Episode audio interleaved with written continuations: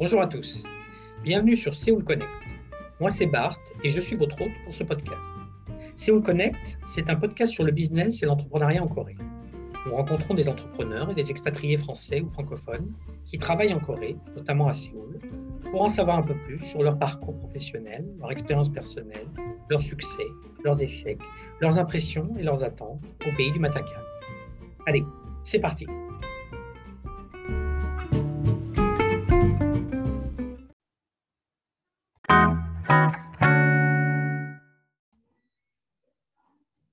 Bonjour Catherine. Bonjour Bart. Merci, de m'avoir invité. Ben écoute, merci de te rendre euh, disponible pour cet épisode. Ce que je te propose, c'est de commencer par te présenter en quelques phrases. Oui, d'accord. Euh, donc voilà, je m'appelle Catherine, je suis française, je, vis en Corée depuis 2005, hein, donc euh, un peu plus de 15 ans.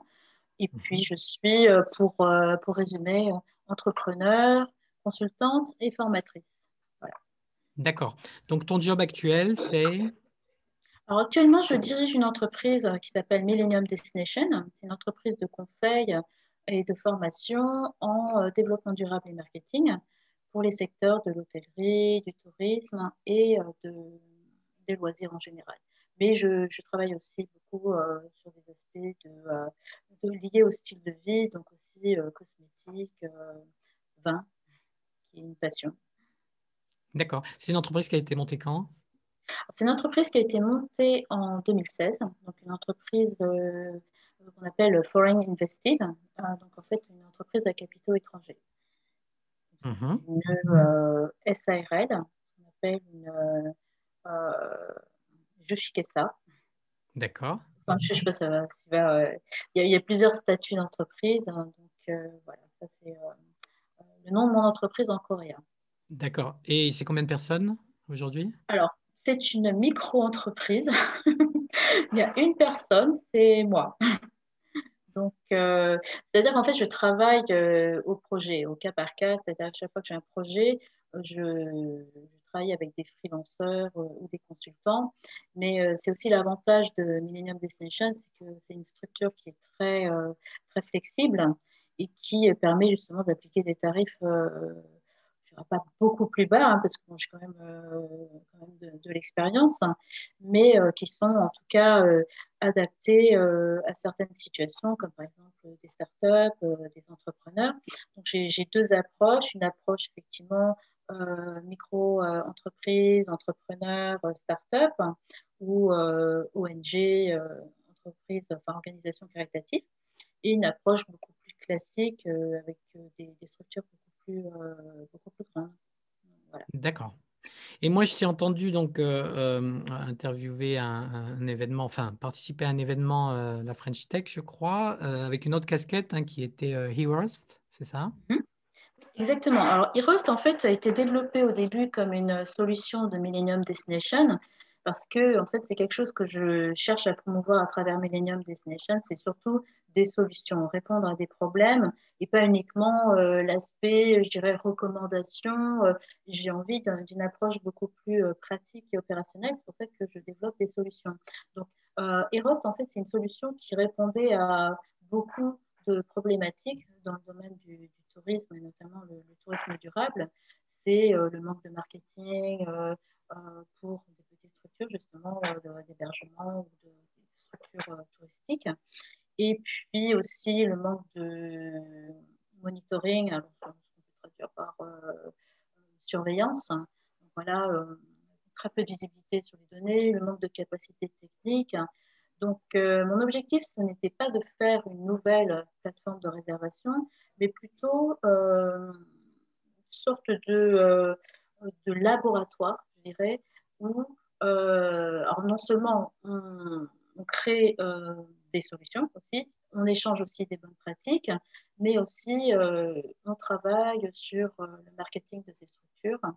Donc en fait, c'est aussi mettre les nouvelles technologies au service du tourisme durable. Alors effectivement, je suis très, comment dirais-je, stricte hein, sur l'emploi de tourisme durable parce que effectivement, le tourisme durable, c'est un peu vaste mais l'objectif de la, plateforme Eros, c'est surtout d'optimiser, de, maximiser les impacts euh, positive du tourisme, des expériences touristiques, sur les communautés locales et sur leur environnement. Je ne dis même pas l'environnement, c'est vraiment l'environnement de ces communautés locales, c'est-à-dire replacer les communautés locales au centre de l'expérience touristique et ne pas les mettre justement comme euh, des satellites ou éventuellement des bénéficiaires euh, de ces expériences euh, touristiques. Donc en fait, mon approche est centrée sur les autres avant tout, c'est-à-dire avant les voyageurs. D'accord. Et donc concrètement, tu vas lister, euh, euh, donc tu vas lister une, une, série de ce que tu appelles des heroes, c'est-à-dire des mhm. héros, euh, héros hosts. Est-ce que tu peux expliquer le concept justement derrière ce nom? Alors le concept, c'est en fait heroes signifie les hôtes sont des héros, hosts are heroes. Donc comme je l'ai dit, en fait, on cherche à mettre en valeur ces hôtes. Donc en fait, en France, on dit hôte, peu une c'est un peu vague en France. On ne sait pas si les autres, ce sont ceux qui sont reçus ou ceux qui reçoivent. Alors là, dans ce cas-là, c'est vraiment les hosts euh, version anglaise, ceux qui reçoivent. Donc, euh, je pars du principe que ceux qui reçoivent souvent sont euh, placés après ceux qui visitent. Donc, moi, j'ai voulu avoir une approche un petit peu différente en, replaçant justement ces hôtes sur le devant de la scène. Donc, je les mets en valeur je les, je les aide aussi pour euh, mieux valoriser leurs efforts en termes de, durabilité, responsabilité, euh, que ce soit environnementale ou sociale. Et effectivement, l'approche aussi, c'est que euh, la plupart du temps, quand on parle de tourisme durable, on se concentre sur l'aspect environnemental. C'est l'eau, c'est l'énergie, c'est les déchets, qui est très important, hein, la biodiversité, et un peu mm-hmm. plus large échelle, le changement climatique. Et en fait, on a un peu tendance à minimiser euh, la dimension sociale. En dimension sociale, ce n'est pas uniquement la culture, ce n'est pas uniquement euh, effectivement, euh, le fait d'embaucher des femmes plus que les hommes, puisque de toute façon, dans le tourisme, il y a plus de femmes hein, qui travaillent que les hommes.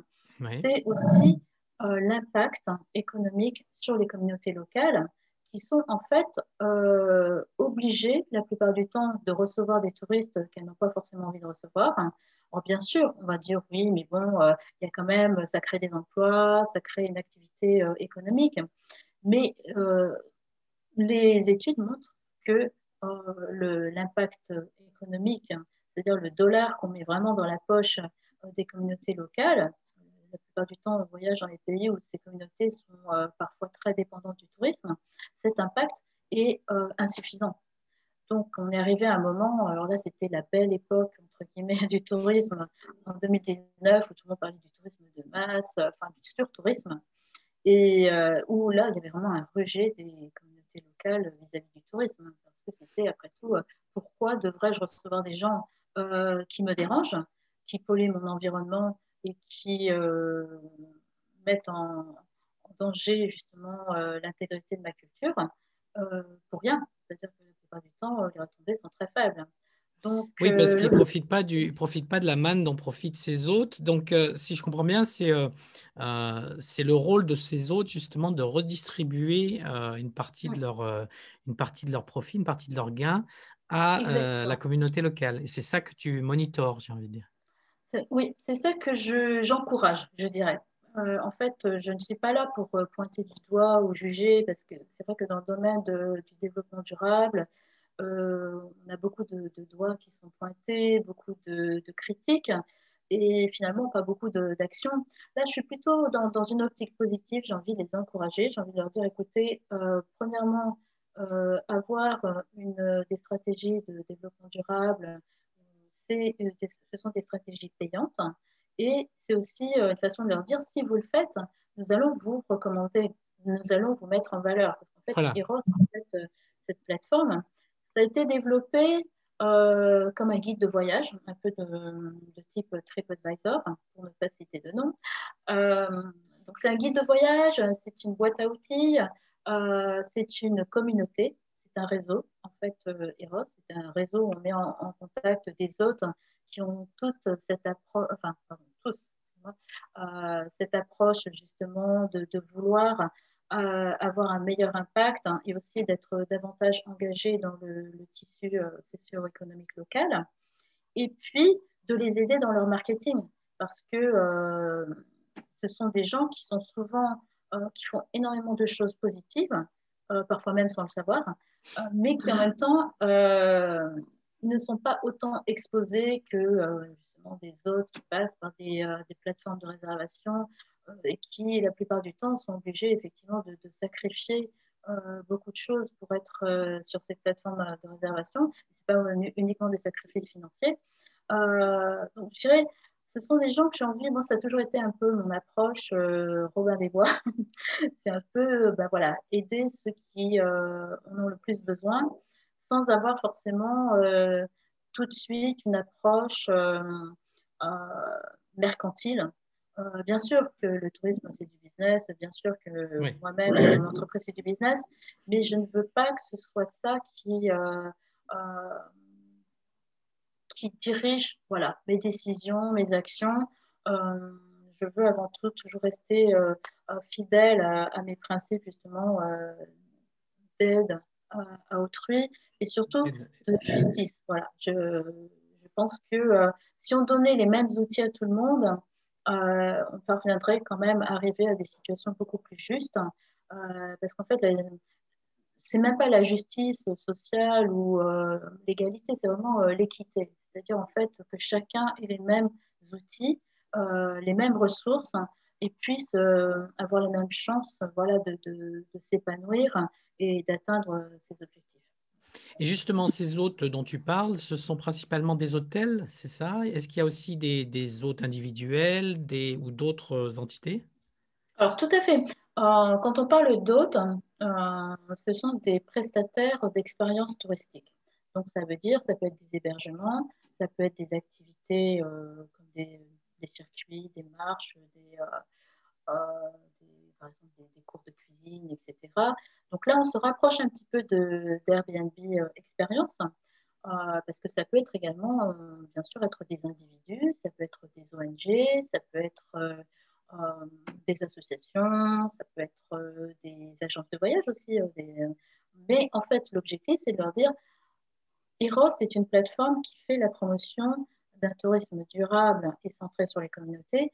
Donc, pour être membre de Erost, il faut s'engager à euh, signer une charte de 10 points euh, qui touche euh, des aspects environnementaux, sociaux, économiques. Donc, ce n'est pas une charte, ce n'est pas un, label ou une certification contraignante, c'est uniquement une première approche positive de je m'engage je suis conscient que j'ai des efforts à faire. Tout le monde en a. Hein. Je connais personne. Euh, le tourisme durable n'existe pas.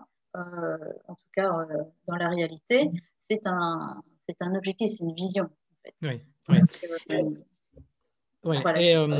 et, donc, tu, as mentionné oui, TripAdvisor et Airbnb, mais donc toi, tu ne proposes pas de, réservation, hein. il y a, on pas, on ne réserve pas en ligne.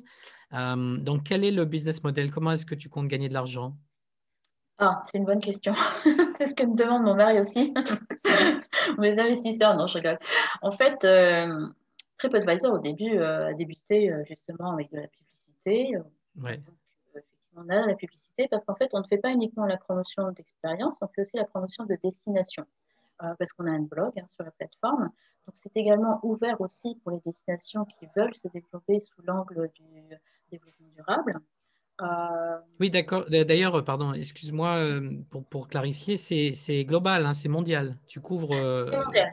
Voilà. Alors, à l'origine, Erost était davantage centré sur l'Asie du Sud-Est hein, et Japon-Corée pour des questions aussi de, de localisation géographique. Hein, aussi parce que on cherche à promouvoir, par exemple, beaucoup de séjours chez l'habitant, ce qu'on appelle les homestays en, anglais, ou euh, d'écologe ou euh, de tourisme communautaire, qui est en fait un tourisme, comme je le disais tout à l'heure, centré sur les communautés et euh, la plupart du temps contrôlé et détenu par les communautés locales.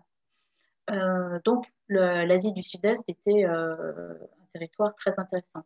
Ensuite, oui, pardon, alors, je parce que je t'avais coupé, mais je te coupe encore, alors désolé. Euh, parce que j'en revenais, Non, non, parce que j'en revenais à, donc la question que je t'avais posée euh, euh, et pour laquelle je t'ai coupé, donc c'est de ma faute, mais à coup pas. On parlait de, du business model et tu parlais des destinations, de, certaines destinations qui veulent se, promouvoir via la plateforme. Voilà, exactement. Alors, je pense à la Colombie, par exemple, qui a fait le, du tourisme durable une priorité nationale, mais aussi la France, bien entendu, ma patrie. Hein.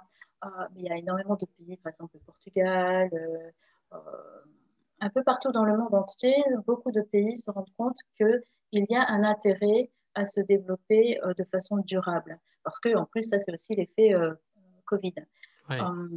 donc, je voudrais proposer à ces destinations de travailler avec elles pour justement accompagner leur développement, mettre en valeur justement non seulement les aspects euh, de la destination, alors ça peut être des grandes destinations, un pays, mais ça peut être aussi des régions, une ville euh, ou des destinations encore plus petites. Hein.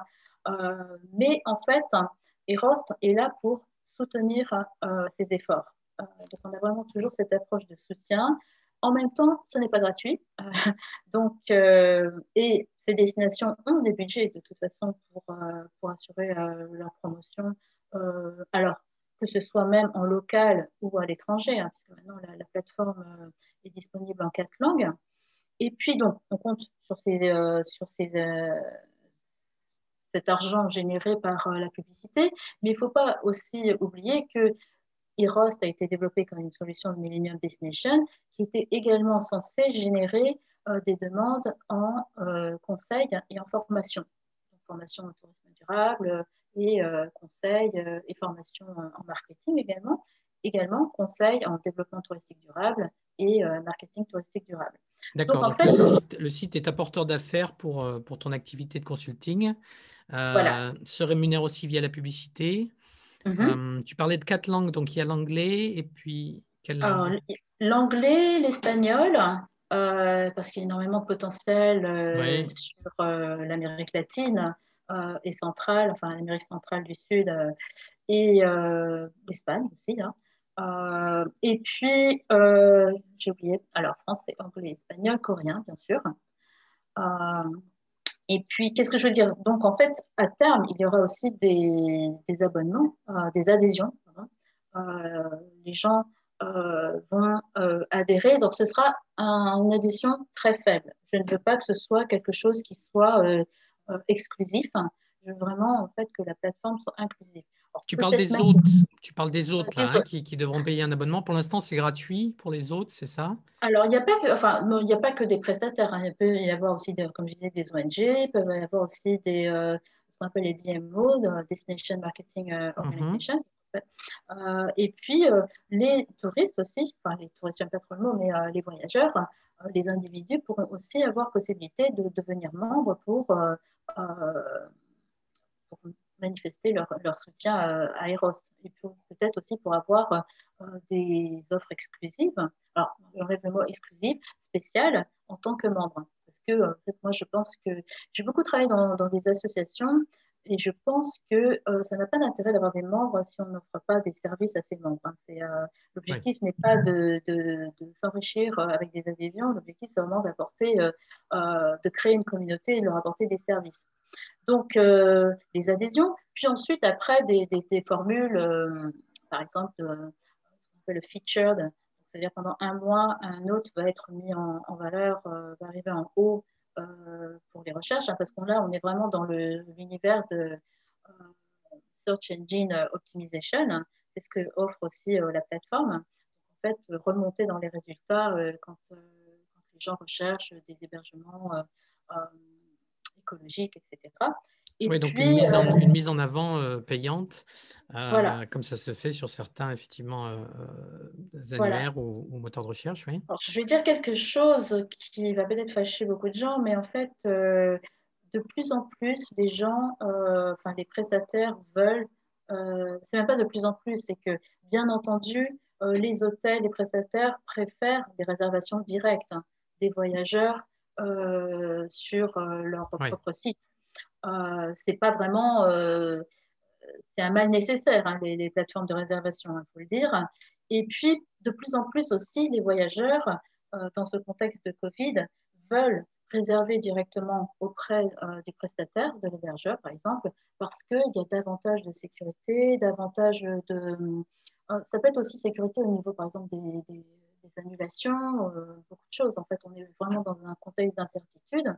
Donc, euh, gérer ces relations directement avec euh, le prestataire, c'est ce que veulent aussi de plus en plus les voyageurs. Donc, en fait, ce qu'on veut faire aussi via Eros, c'est encourager ces réservations directes.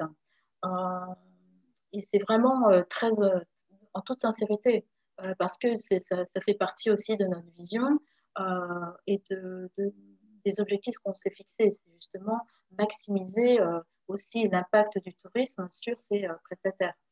Donc, je dirais que euh, ensuite, comme j'ai dit tout à l'heure, on va proposer tout un tas de, services, par exemple un formulaire de réservation, parce que certaines personnes n'ont pas forcément la possibilité de, de l'avoir. Mais bon, disons que pour l'instant, on travaille essentiellement avec des, prestataires qui ont déjà un site internet, par exemple, parce que c'est plus, facile. Euh, mais aussi ensuite euh, des mini-campagnes de, promotion sur les réseaux sociaux, euh, écrire des articles sur ces autres aussi, enfin des contenus hein, qu'on va, va, créer pour justement comme service additionnel pour Eros. Ok. Est-ce que tu as des, chiffres aujourd'hui que tu peux partager sur, euh, je ne sais pas, en termes de visiteurs, en termes de nombre d'hôtes, en termes d'activités ou pas? Je peux les partager, mais ce n'est pas forcément super excitant. non, là, je, minimise euh, les résultats de mes efforts. en fait, on a un peu plus de 200 hôtes, 200 euh, hôtes tu, as lancé euh, quand déjà? Tu, tu, Je me souviens plus si tu Ça a été lancé très, très récemment. Hein. La, plateforme a, été mise en ligne euh, en septembre l'année dernière. Donc, c'est quand même assez récent. Euh, et ensuite, après, j'ai identifié des hôtes, j'ai chargé de les identifier en ligne, de les, de les rentrer. Donc, on a une très grosse liste d'hôtes qui, qui, attendent. Pour l'instant, en fait, ce ne sont pas eux qui viennent directement sur la plateforme l'objectif, euh, c'est déjà d'avoir euh, un volume minimum d'hôtes sur la plateforme, de les contacter ensuite, euh, parce qu'on n'est pas non plus des sauvages, de leur dire bon, écoutez, on vous a mis sur la plateforme, c'est uniquement pour votre intérêt. si vous voulez partir, vous êtes libre. Si vous voulez rester, eh écoutez, rejoignez nous comme membres. Et puis ensuite, on travaillera ensemble pour maximiser voilà, le, les bénéfices euh, qu'on peut vous apporter. Oui, voilà, sachant que pour l'instant, c'est gratuit en plus pour l'instant. Donc, euh, ouais. Et euh, donc, tu disais 200 autres, ouais, d'accord. et on a en moyenne, je dirais, une douzaine de visites par jour. Et c'est très mhm. intéressant, c'est que c'est très international. Il y en a un peu partout. Les États-Unis, la France, la Croatie, parce qu'on a fait des opérations avec l'ambassade de, Croatie en Corée. Euh, la, Colombie, bien entendu, parce qu'on a rentré beaucoup d'hôtes euh, en Colombie. donc, on a, c'est très vaste. Enfin, bon, la Corée, bien entendu, le Japon, donc ça couvre tous les continents, l'Australie. Euh, je crois que s'il y a un intérêt vis-à-vis des roses en tant que, euh, presque exercice de style. C'est-à-dire que les gens se demandent, mais c'est quoi cette plateforme?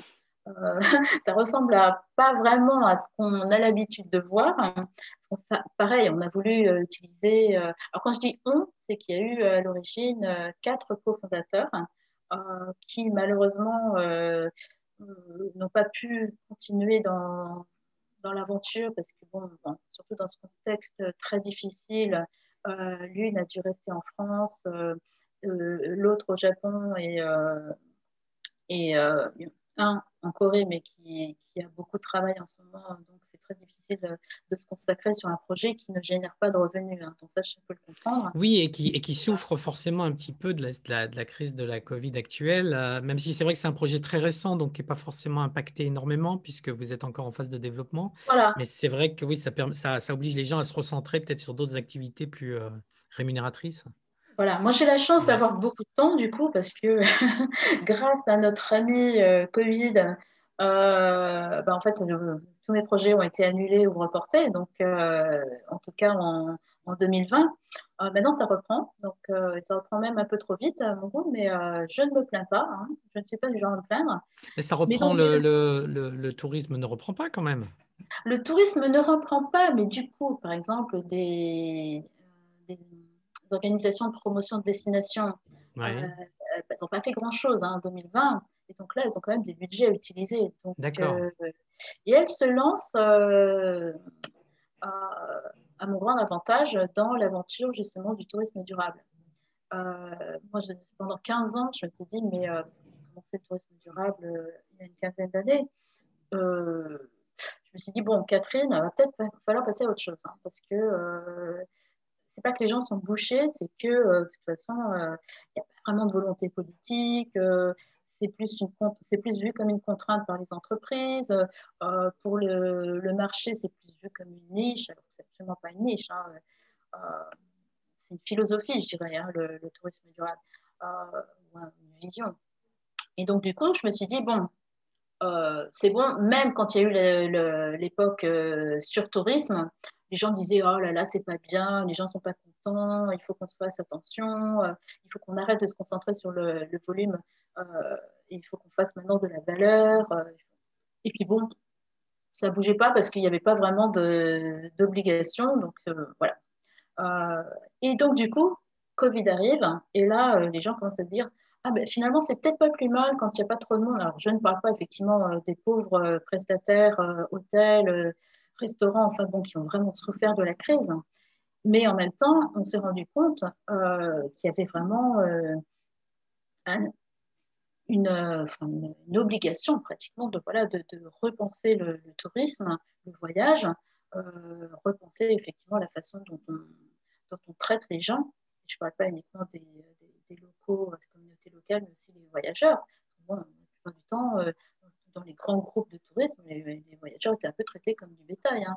Euh, oui, et puis il y, avait, il y avait une détérioration des sites aussi. Je connais au moins deux exemples, un en Thaïlande et un aux Philippines, où ils ont fermé les plages pendant, pendant plusieurs mois pour permettre à la faune, à la flore de se régénérer et puis d'arrêter cette vague incessante de touristes. Donc c'est vrai que quelque part, c'est un, un, mal nécessaire ou c'est un mal pour un bien d'avoir une période un petit peu de pause. D'accord, et donc là, ça reprend. Euh, je voulais parler aussi de ton hébergement parce que ça peut intéresser des gens qui nous écoutent.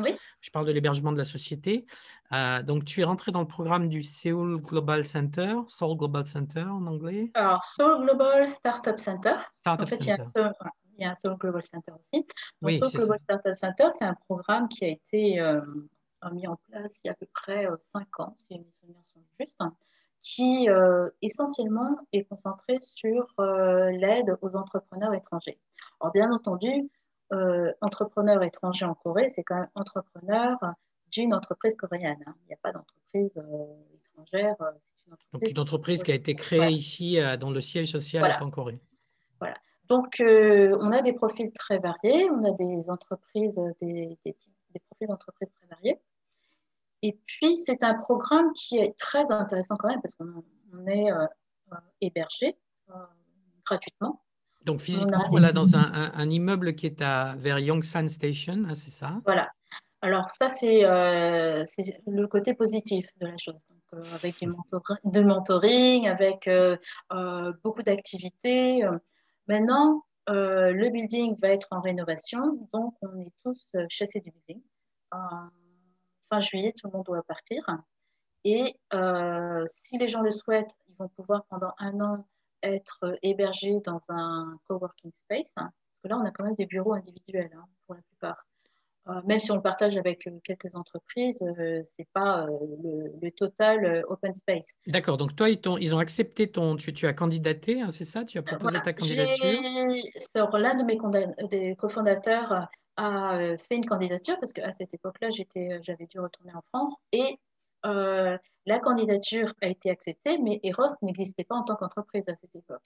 Et donc, quand une fois que la candidature a été acceptée, euh, Global Startup Center m'a dit bon ben Catherine, maintenant il faut monter l'entreprise. Et concrètement, excuse-moi, concrètement, vraiment pour bien comprendre, hein, parce que c'est quelque chose que, moi je ne connais pas et peut-être d'autres gens ne connaissent pas non plus, tu, vas sur un site web, tu remplis un formulaire en anglais. Comment ça se passe concrètement une, candidature pour ça? Alors en fait, c'est une candidature qui est mise en ligne, que tu fais en ligne à travers une plateforme. Donc, tu remplis des informations sur toi, sur ton business plan. Donc en anglais, tu peux le faire en anglais. En anglais. Ah oui, bien sûr. Oui, non, parce que si c'était qu'en coréen, euh, alors ça pourrait je arriver. Demande, hein. Je demande, oui. oui, non, mais ça, ça, arrive très souvent hein, qu'il y ait des programmes pour des étrangers et que euh, si tu ne parles pas coréen, eh bien, euh, tu es exclu parce que tu es un mauvais étranger. J'ai l'impression, j'ai vu ça, c'est pour ça que je pose la question. Donc là, effectivement, on remplit la candidature sur le site web en anglais sur le projet ou l'entreprise, c'est ça? Voilà. Et puis, c'est très, très classique, hein. c'est comme un peu une demande aussi une candidature pour avoir un financement, etc., euh, pour une start-up. Donc, c'est très classique et puis c'est très. Euh, je dirais que le, le, processus, en tout cas au bout de cinq ans, est, très rapide. Voilà. Mais ils ont des badges? Excuse-moi, j'ai beaucoup de questions, mais parce que oui, ils, ont des, ils, ont des, ils ont des badges ou c'est tu, tu, postules et puis voilà, s'il y a un bureau de libre, ils te prennent ou c'est des périodes spécifiques? Non, ce sont des badges. Donc, il y a des places qui sont disponibles par badge. Euh, donc là, c'était euh, en 2020 le cinquième batch, euh, enfin 2020-2021. Et après, c'est très, voilà, on signe un contrat hein, avec la ville de Séoul, une fois qu'on est accepté. et puis, eh bien, on rentre après dans les bureaux et, finalement, on, devient voilà, ce qu'on appelle un résident. Donc gratuitement, euh, ils ne te donnent pas d'ordinateur. J'imagine c'est toi qui amènes tout ton matériel, ordinateur. Il n'y a pas d'ordinateur. Par contre, on peut, on peut euh, faire une machine pour euh, photocopie, euh, fax. La petite anecdote, parce que je pense que c'est anecdotique, ben, le café on, a un café, on a un espace qui nous sert du café. Pourquoi je dis c'est anecdotique Parce que y y a ce, j'ai vu ce modèle dans, dans, dans ces coworking space. Avant, il y avait de la bière il n'y a plus. Euh, en tout cas, j'ai jamais eu, euh, j'ai jamais bu de bière dans ce sens. Euh, bon, il n'y a pas de baby-foot non plus, hein, mais bon, il y avait des services pour faire du, ping-pong. Donc, voilà, il y, a tous ces petits aspects qui font qu'effectivement, c'est bien pour le réseau, c'est bien aussi pour souffler un peu, parce que c'est parfois, même souvent, voire tout le temps, assez stressant hein, d'être entrepreneur il ne faut pas Faut pas se le cacher. Hein. C'est sûr. Oui. Et juste pour terminer sur les conditions, euh, est-ce qu'il y a des engagements ou est-ce qu'ils prennent des parts de l'entreprise? Est-ce que de ton côté, il y a, des, il y a, il y a, il y a un engagement quelconque? Il n'y a pas d'equity, il n'y a pas de. Il a pas de... On ne s'engage pas du tout à donner une part euh, de l'entreprise. En revanche, oui, vas-y. En revanche, enfin, il n'y a pas d'engagement financier, en revanche, il y a des engagements euh, bah, de, de, participer aux événements et surtout d'être présent dans les bureaux un minimum, parce que c'est vrai que euh, pas l'intérêt de donner un bureau à quelqu'un qui n'y est jamais. Hein. Euh, l'avantage, c'est vrai que ça, va, ça donne une adresse. Hein. donc, c'est pour beaucoup d'entreprises très important d'avoir cette adresse. Ensuite, moi personnellement, effectivement, je n'ai pas trouvé ça contraignant, mais c'est vrai que euh, pour certaines entreprises, ça peut être contraignant de devoir venir tous les jours. Euh, alors, ce n'est pas tous les jours. Hein. Euh, quand on est par exemple le CEO de l'entreprise, euh, on peut venir, je peux me souvenir, uniquement trois fois par semaine ou peut-être moins. Euh, D'accord, mais il y, a un, il y, a un quota et puis comment ça se passe? Il faut, il faut pointer ou alors ils checkent avec la carte d'entrée? Euh, ah Il faut, pointer. Ils enregistrent notre euh, empreinte digitale, donc il faut pointer.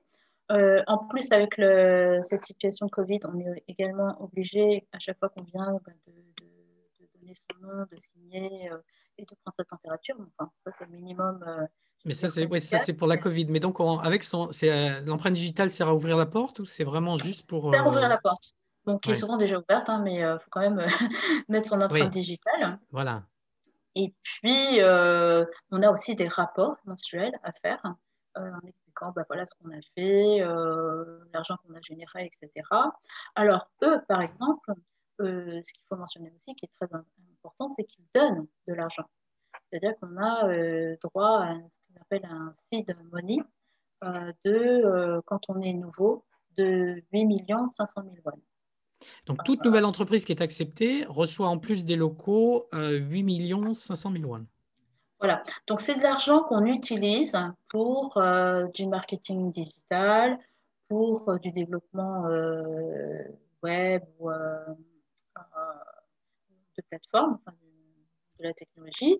Ça peut être aussi du, des objets promotionnels. Donc, il y, a, beaucoup, il, y a, plusieurs catégories qui permettent effectivement euh, d'utiliser cet argent. Ce n'est pas de l'argent qu'on va mettre sur votre compte en banque, euh, sur, ton compte et que tu vas utiliser euh, librement. ah d'accord, c'est un, crédit, c'est un crédit qui va être libéré sur justification sur des canaux déterminés D'accord. Voilà. D'accord, mais Donc, euh, il faut que, faut que tu fasses une demande de, de financement avec effectivement euh, le contrat, l'entreprise que, que, tu as choisie, euh, et puis voilà ce que, ce que tu comptes faire avec l'argent. Et si c'est accepté, ensuite, après, il faudra faire également un rapport pour que l'argent soit payé. Alors, l'argent est payé directement par la ville de Séoul.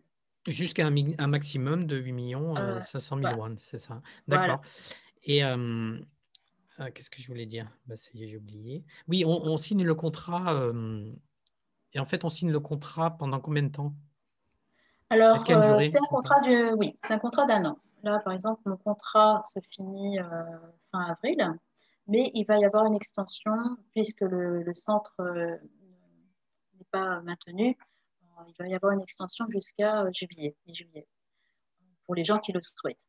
Ensuite, après, voilà, comme je l'ai dit, les gens qui souhaitent euh, encore une année euh, vont bouger à la fin du mois d'avril pour aller dans un coworking space, s'ils sont acceptés. Et techniquement, on peut renouveler tous les ans ou il y a une limite de... Techniquement, on peut renouveler tous les ans.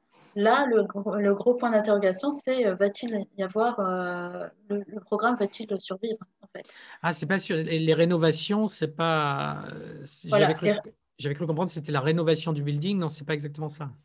Si, si. Alors en fait, je ne sais pas si on peut le dire, mais en fait, euh, beaucoup de résidents sont un petit peu, euh, voire très fâchés, parce qu'effectivement, euh, cette, rénovation de building, ça vient un petit peu comme un cheveu dans la soupe.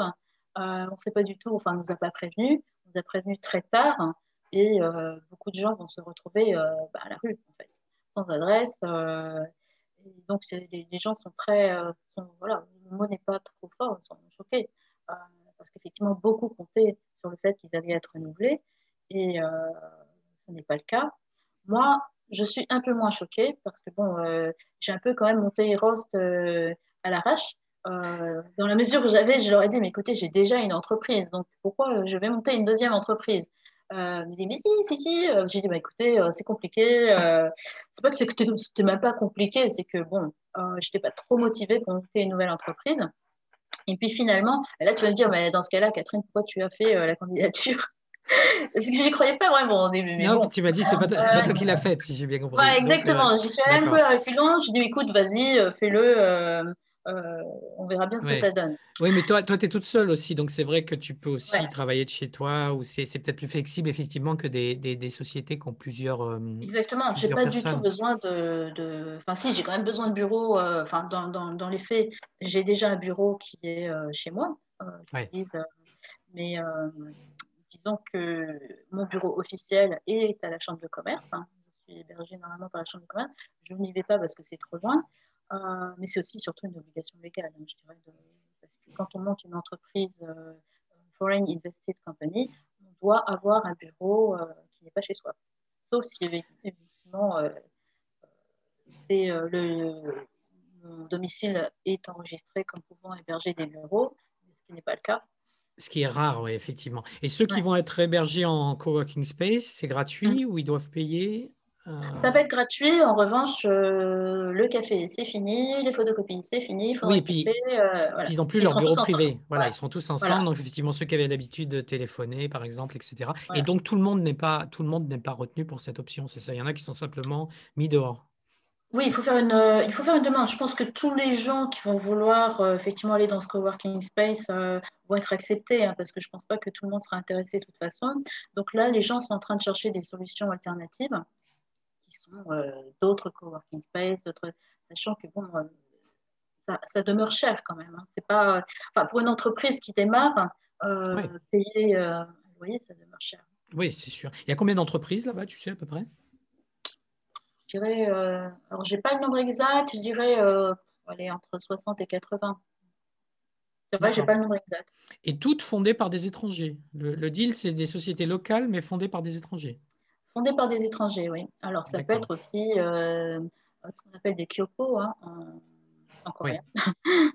des, des, Coréens américains.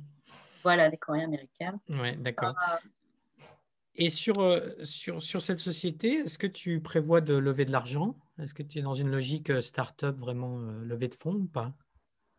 J'avoue que l'objectif au départ était effectivement de lever des fonds. Je me suis rendu compte que c'est très difficile en Corée, sachant que je ne tiens pas forcément à lever des fonds coréens, mais j'ai essayé avec les Coréens. Il y a en fait, je dois le dire ici, euh, j'ai entendu récemment plusieurs échos d'entrepreneurs étrangers qui ont des difficultés euh, avec leurs concurrents coréens, qui ne sont pas toujours très euh, fair-play. et donc, du coup, dès qu'on monte une entreprise à capitaux étrangers ou par un étranger, on court le risque aussi euh, que les Coréens nous disent Mais euh, attends, nous, on fait déjà ça, pourquoi tu fais ça? Euh, Ça existe déjà. Ce qu'on a fait, la même chose, enfin, c'est ce qu'on m'a dit pour la plateforme. On m'a dit Mais Catherine, en fait, rien de nouveau sous le soleil, ça existe déjà. J'ai dit Mais non, en fait, ça n'existe pas déjà parce que Erost est international. Erost est centré sur le tourisme durable, éco-friendly et euh, tout un tas de choses. Voilà, Eros est centré sur l'aspect euh, euh, d'impact social surtout, et aussi environnemental. Donc, c'est différent. et là, la réponse était, bon, si c'est différent, pourquoi ta plateforme, elle n'est pas en coréen? Et j'ai envie de leur expliquer, parce qu'elle n'est pas dédiée uniquement au marché coréen.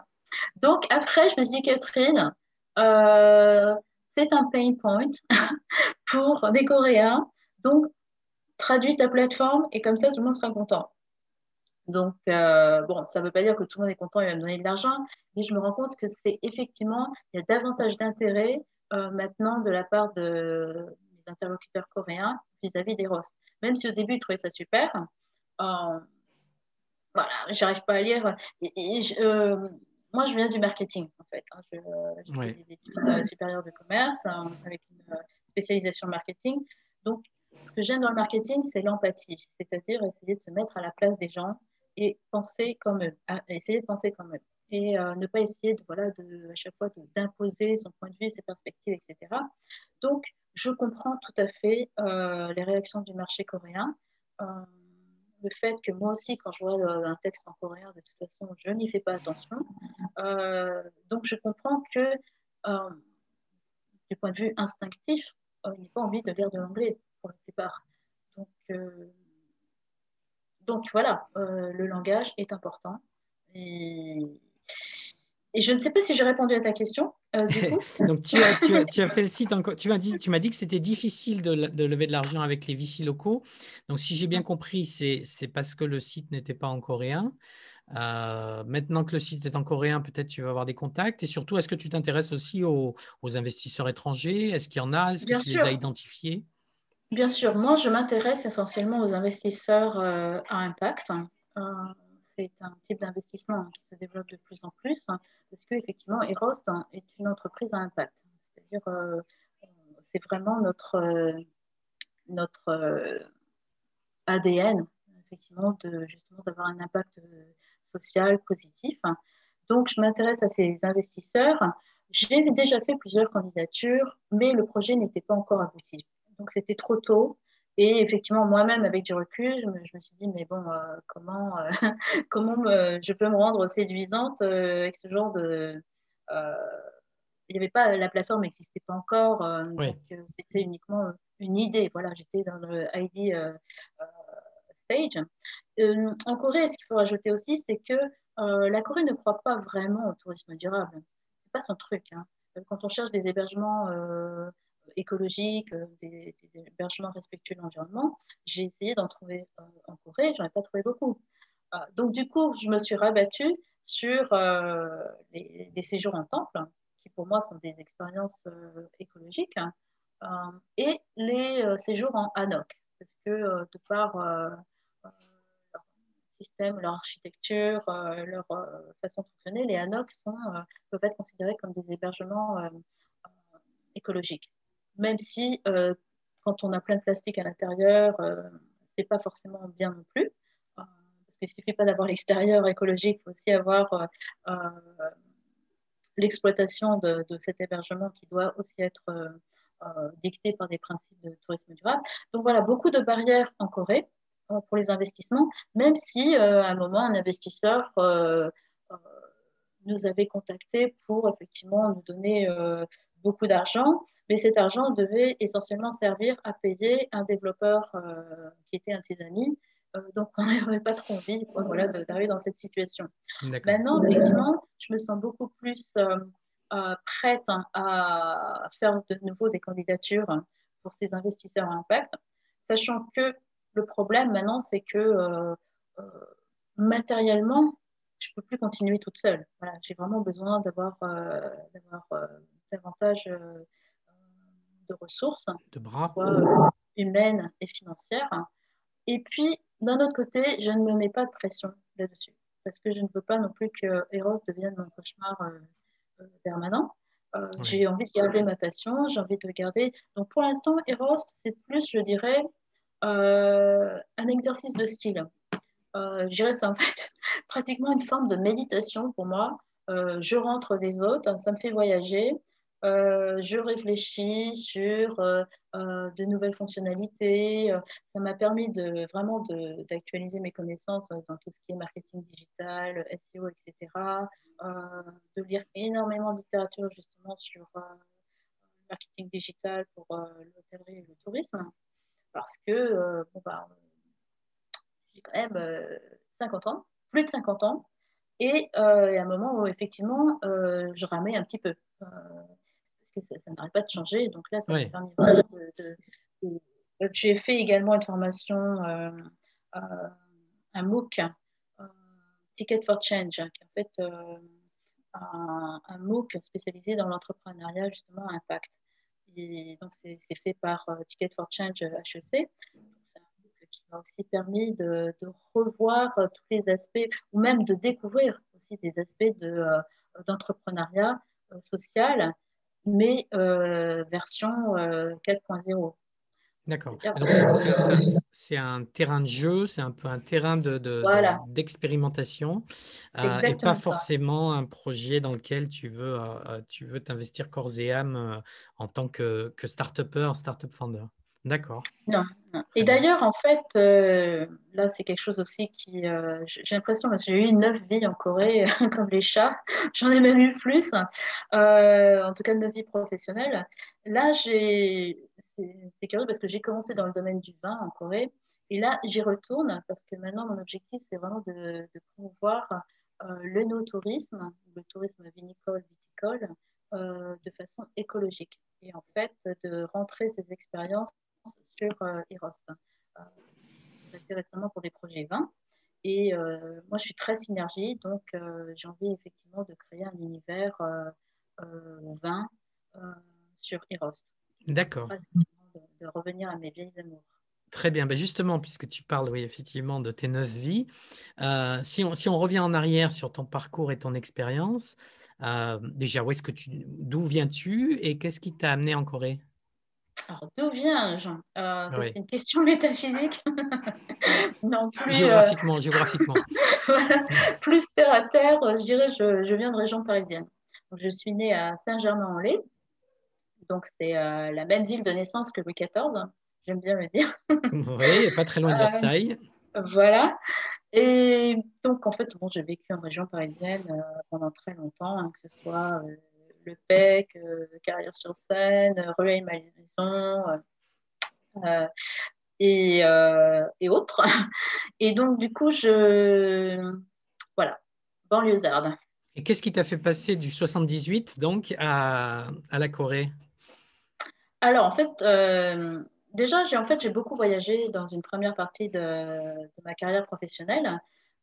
j'ai travaillé pour une filiale de la Lyonnaise des Eaux qui faisait du conseil de l'assistance technique dans les pays en voie de développement. pour la gestion de compagnies d'eau, assainissement, énergie. Donc j'ai beaucoup voyagé en Amérique latine et en Afrique. Et donc j'ai toujours eu cette, cette mission de contribuer au développement voilà, de, ces pays. Donc ça m'a vraiment passionnée. Et j'ai entre-temps, au bout de, de 8-9 ans, j'ai rencontré mon, mari parce que j'ai commencé à arrêter de voyager parce que euh, la Lyonnaise des eaux voulait euh, se recentrer sur euh, l'Europe et la Chine. Donc, on oublie les pays en voie de développement. Donc là, j'étais quand même en, phase déjà un peu de, transition, beaucoup moins nomade. Donc, je me suis dit, maintenant, tu as le temps de, fréquenter, comme, dirait ma mère. Et donc, j'ai rencontré mon mari, qui lui habitait à Paris. Et donc, euh, bah, très rapidement, euh, je suis devenue parisienne. Et euh, donc, j'ai, il faut que je précise, des origines asiatiques assez lointaines, mais quand même encore très présentes. C'est-à-dire que mes quatre arrière-grand-mères étaient vietnamiennes et mes mmh. quatre arrière-grands-pères étaient français. Donc, voilà, c'est l'Indochine. mes arrière-grands-parents se sont rencontrés au, Vietnam. C'était pas le Vietnam à l'époque, mais. et donc, voilà, français de l'étranger. Du coup, mes grands-parents euh, sont tous nés euh, en, Indochine et on euh, avait une culture française, il y avait aussi une nationalité française. Mes parents également sont nés en Indochine et sont revenus quand ils étaient plus jeunes, enfin pas plus jeunes, enfin un peu plus tard, en France. C'est vraiment un retour en France parce qu'effectivement la France était leur patrie. Et donc du coup, euh, moi, je nais en France et je suis, euh, je baigne un petit peu dans cette, euh, cette ambiance eurasienne et je décide de dire que ça ne m'intéresse pas. Moi, ce qui m'intéresse, c'est l'Amérique latine. C'est donc, je ne vais pas dire que c'est un rejet, mais enfin bon, j'avais vraiment un manque d'intérêt pour l'Asie assez flagrant. Et quand je rencontre mon mari, qui était passionné par l'Asie, il me dit, oh, bah, Catherine, on va en Asie je ne vais pas dire que je suis allée en traînant les pieds, mais bon, je me suis dit, bon, après tout, toi qui aimes voyager, ça va être une découverte, etc. Tu vas peut-être retrouver tes racines. je n'étais pas du tout retrouvée, à part pour la cuisine, euh, parce que ça, c'est quelque chose, la cuisine vietnamienne, euh, qui a toujours euh, imprégné mon adolescence, mon enfance. Et donc, mon mari me dit, bah, tu sais, moi, je comptais sur toi pour nous emmener en expatriation je suis très déçue. Enfin, non, il m'a dit ça, mais bon, il m'a dit. Il a mis un peu la pression. Il m'a dit, moi, je vais postuler de mon côté, puisque tu n'es pas capable. donc, euh, il a postulé. Euh, à l'époque, il avait postulé pour le Sri Lanka, le Vietnam et, euh, la Corée. et l'un comme l'autre, on ne connaissait rien de la Corée du tout. Et il a été accepté pour la Corée du Sud. Donc, un poste de, de deux ans, voire quatre ans à l'ambassade de France. Donc, euh, à cette époque-là, ça tombait bien de mon côté parce que j'étais en phase de transition professionnelle. Donc, j'avais quitté euh, euh, mon entreprise. Je me suis formée pendant une année au tourisme durable. C'était un sujet qui m'intéressait de plus en plus. Donc, une année à Nanterre, université, enfin, l'université Nanterre. Et ensuite, voilà, 2005, on arrive en Corée. Donc, j'arrive en Corée en octobre 2005 avec une ouverture totale sur le pays. Je ne connaissais rien du tout. J'avais lu quelques articles là-dessus, euh, sur euh, effectivement. Euh, à l'époque, c'était les films coréens qui étaient très prisés par les bobos en France. Mais à part ça, il n'y avait pas de K-pop, il n'y avait rien. C'était vraiment le. on disait le pays du matin calme. J'ai appris que c'était plutôt le pays du matin frais. du matin Du matin frais. Frais. Euh, effectivement, j'ai connu les matins frais assez tôt, hein, parce que, et les hivers rigoureux coréens, ça c'était vraiment quelque chose qui, à la rigueur, c'était le plus important pour moi. Euh, l'hiver et de connaître des températures aussi basses. Hein. dans, ma tête, c'était la Sibérie, alors c'est quand même pas forcément euh, aussi froid qu'en Sibérie, mais j'étais un petit peu en attente de quelque chose. J'avais amené dans mes valises beaucoup de projets, beaucoup de, choses que je voulais faire, et notamment euh, un projet de créer une initiative euh, pour promouvoir le vin euh, fait par les femmes pour les femmes. Parce que j'avais lu un article sur lequel effectivement le, marché du vin en Corée se développait et était essentiellement porté par les clientèles féminines. Donc c'est comme ça que j'ai commencé avec un club de vin pour les femmes. Et qui avait toujours aussi pour objectif de promouvoir aussi le tourisme vinicole, viticole, un tourisme durable. On parlait déjà aussi de changement climatique, donc je m'intéressais justement à la problématique de, vin, la vigne et le changement climatique, comment les régions vinicoles, viticoles allaient se déplacer.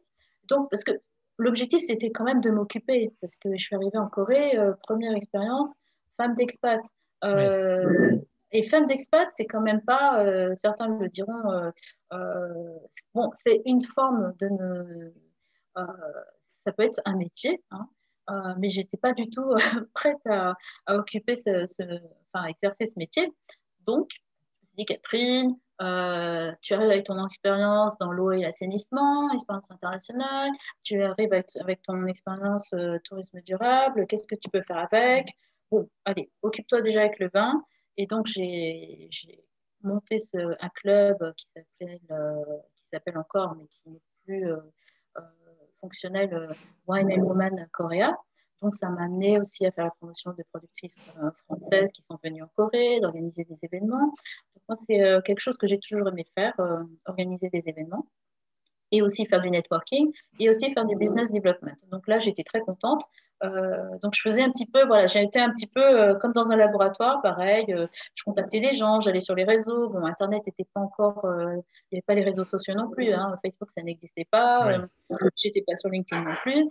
Et donc, du coup, j'ai commencé à écrire, bon, ben, voilà, la phase un petit peu classique, euh, écrire un petit peu euh, tous les gens dans l'annuaire de, de, la chambre de commerce qui pouvaient euh, m'être utiles. Et puis, je fais une recherche sur Internet, tourisme durable, Corée, en me disant, tu ne vas rien trouver de toute façon, mais fais-le quand même. Et je tombe sur la fondation STEP. Donc, STEP, qui veut dire Sustainable Tourism for Eliminating Poverty. Et donc, cette euh, fondation venait à peine de se créer euh, en Corée, et cette fondation était dédiée à euh, l'aide au développement à travers le tourisme. Donc là, je me suis dit, Catherine, ça ne pouvait pas mieux tomber. C'est beaucoup de choses qui arrivent dans ma vie comme ça. Donc, je me suis dit, bon, on va les contacter. Donc, je les contacte, je tombe sur un, Américain, heureusement. bon, de toute façon, c'était une fondation internationale, donc il y avait une forte chance qu'il parle, qu parle anglais. Et donc, l'Américain me dit, euh, David Mason, on ne pas le citer, me dit Catherine, écoute, euh, la directrice de la fondation, euh, elle adore ton CV, elle veut absolument te voir. Donc je la vois, mais après elle me dit bon, c'est trop tôt, Catherine, parce que c'est en fait c'était une fondation montée à l'initiative de l'Organisation mondiale du tourisme. Donc elle me dit voilà, c'est trop tôt parce que la fondation va être officiellement déclarée à l'Assemblée générale de, l'OMT euh, en décembre 2005. Donc, le temps qu'on monte ensuite euh, la fondation, etc., euh, on ne peut pas vous embaucher. Occupez-vous. Donc, je m'occupe avec mon, club de vin et qui était géré avec la fondation Europe-Corée à l'époque, de la Chambre de commerce européenne Europe Korea Foundation. Et donc, je me sens un peu frustrée parce que justement, ça commençait à ressembler de plus en plus à. Euh, je commençais de plus en plus à m'installer dans un, dans un rôle qui ne me convenait pas, de, femme d'expat euh, bah, qui s'occupe un peu euh, voilà, en, divertissant les autres. J'avais besoin de quelque chose d'un peu plus challenging. Donc, j'ai contacté le Novotel de Gangnam, le, le, directeur général du Novotel, en lui disant écoute, euh, j'ai vraiment besoin d'une expérience parce qu'à l'époque, je me voyais déjà passer du vin, euh, de l'eau au vin, en me disant, bah voilà, maintenant tu vas travailler dans le vin. Euh. et j'avais besoin d'une expérience en hôtellerie, restauration, enfin voilà, pour pouvoir être un peu plus crédible justement par rapport aux producteurs. D'accord. Et aux autres acteurs du, du, marché du vin. Donc, j'ai travaillé pendant un an comme responsable marketing du département Food and Beverage, qui était un petit peu un poste créé euh, sur mesure parce que euh, du coup, je m'occupais aussi d'organiser des événements euh, pour les différents restaurants de, l'hôtel Novotel. Et puis, ça me passionnait aussi, donc je continuais également Wine and Women Korea à travers cette activité. Mais pourquoi je les avais contactés aussi, c'est que le groupe Accor avait une politique de développement durable qui vraiment m'intéressait beaucoup. Donc, mon objectif, c'était aussi de, participer activement à cette politique. Parce que je ne perdais pas de vue quand même ma casquette tourisme durable. Et donc, du coup, voilà. Et donc, du coup, je me retrouve à Novotel en disant à développer des partenariats. Et je me dis, bon, Catherine, recontacte la fondation. je recontacte la fondation STEP, je leur dis, maintenant, euh, je travaille chez Novotel, est-ce qu'on ne peut pas faire des partenariats, euh, des événements ensemble? Et la directrice me dit, non, ça ne m'intéresse pas. Donc, j'ai dit, bon, d'accord. Elle me dit, je veux vous embaucher. donc, je quitte le Novotel après un peu plus d'un an et je travaille, euh, je rentre dans la fondation en mai 2008. Et j'y suis restée jusqu'à fin 2013. Donc ton rôle, c'était au sein de la fondation, c'était quoi ton rôle? Au sein de la fondation, c'était un peu, alors c'était une petite fondation, hein, donc je faisais un peu de tout. Alors ce qui, les intéressait, c'est que je parlais espagnol et français. Donc l'espagnol est ma première langue étrangère euh, avant l'anglais. et puis aussi euh, organiser des événements, euh, organiser des conférences, des séminaires, des ateliers, faire des partenariats. J'étais directrice euh, des projets internationaux. il n'y avait que des projets internationaux pratiquement, mais on avait aussi des projets euh, en Corée. Donc, je gérais tous les projets qui avaient été euh, financés par la Fondation dans le cadre justement de l'initiative STEP. Mais on avait aussi d'autres activités pour promouvoir les objectifs du millénaire pour le développement, qui sont devenus les objectifs de développement durable on faisait euh, beaucoup de, formations, de capacity building. On invitait des stagiaires euh, venus du monde entier pour être formés en Corée. Donc, je gérais tous ces programmes. Euh, bon, pas toute seule, hein, évidemment, il y, avait une, équipe. Mais en fait, on avait aussi des programmes d'installer des bibliothèques en Afrique, essentiellement, dans, en Afrique subsaharienne. Donc, j'ai beaucoup voyagé aussi. Ça, c'était vraiment très bien, parce que c'est vraiment pourquoi je travaille dans le tourisme C'est bien parce que j'aime voyager. Et je l'avoue, ce n'est pas bien de prendre l'avion, mais bon, euh, j'aime voyager quand même. Euh, et donc, en fait, j'ai quand même eu un break pendant cette période parce que travailler dans une entreprise, euh, même internationale, même si c'est une fondation, en l'occurrence, c'est plus une organisation qu'une entreprise, ça peut être aussi très, très, très usant. Donc, j'ai fait un break de quelques mois où j'ai travaillé pour un euh, cabinet de recrutement. Je pensais à cette époque quitter la Corée parce que, bon, euh, entre-temps, j'explique quand même que le contrat de mon mari était de 4 ans et qu'à la fin du contrat, il m'a dit Écoute, Catherine, je me mets en disponibilité parce que euh, bon, bah, tu aimes bien ton travail et puis moi, j'aime bien la Corée aussi, donc restons un peu longtemps. Donc, cette disponibilité a duré très longtemps finalement, jusqu'à ce qu'ils se mettent en retraite anticipée, mais pas par obligation, hein, bien au contraire. Hein. Euh, et donc, du coup, il m'a, euh, c'est lui qui m'a suivi. Ensuite, à partir de 2009, hein, euh, au fil de mes différentes activités professionnelles, donc, et différents visas, en tant que, conjoint. Et puis, donc voilà, petit break en 2010 où j'ai quitté la fondation pour monter un blog et travailler également à temps partiel pour ce cabinet de recrutement. Ensuite, je me suis mise, euh, je suis revenue à la fondation. Fin 2013, j'ai décidé de me mettre à mon compte comme consultante euh, indépendante, toujours en Corée. Et j'avais un, visa qui me permettait effectivement de, faire ce break, un job seeking visa. Et je pensais déjà à monter euh, une entreprise Millennium Destination. Donc le blog Millennium Destination était devenu un réseau international et je me pensais en faire effectivement un cabinet de euh, euh, j'avais cette idée effectivement de monter une structure. Donc voilà, on se retrouve en 2016 où je, après avoir euh, épuisé mes crédits de Job Seeking Visa, je dis à mon mari, bon écoute, qu'est-ce qu'on fait? Parce que là, voilà, soit je trouve un autre travail, mais là c'est compliqué, puis je n'ai pas du tout envie de retourner dans une structure coréenne comme employé, soit on s'en va. Parce qu'en fait, euh, j'ai ce côté aussi, euh, psychologiquement, tous les ans, j'aime bien me dire, euh, voilà, c'est la dernière année. Ça fait longtemps que ça dure, hein, mais bon. Donc, j'ai dit, écoute, qu'est-ce qu'on fait? Il me dit, écoute, Catherine, voilà, dernière possibilité, ben, monte ton entreprise en Corée. Je lui ai dit, ben, écoute, tu sais que monter une entreprise en Corée, c'est quand même 100 millions de, de won. Hein. c'était quand même passé de 30 millions au fil des années à 100 millions pour décourager sûrement des gens qui voulaient monter des entreprises juste pour faire venir leur famille. Donc, je dis, bah, écoute, pourquoi pas. Donc voilà, en janvier 2016, non pas janvier 2016, en mars 2016, je monte Millennium Destination. Donc, avec les, capitaux de mon époux, qui, sont, très, qui ont été très bien utilisés. ce que je dis tout le temps. Ça a, été, ça a été facile, ça a été difficile? Est-ce que si tu arrives avec tes 100 millions de won, ça suffit? Ou est-ce qu'il faut euh, présenter un peu un projet, un business plan, etc.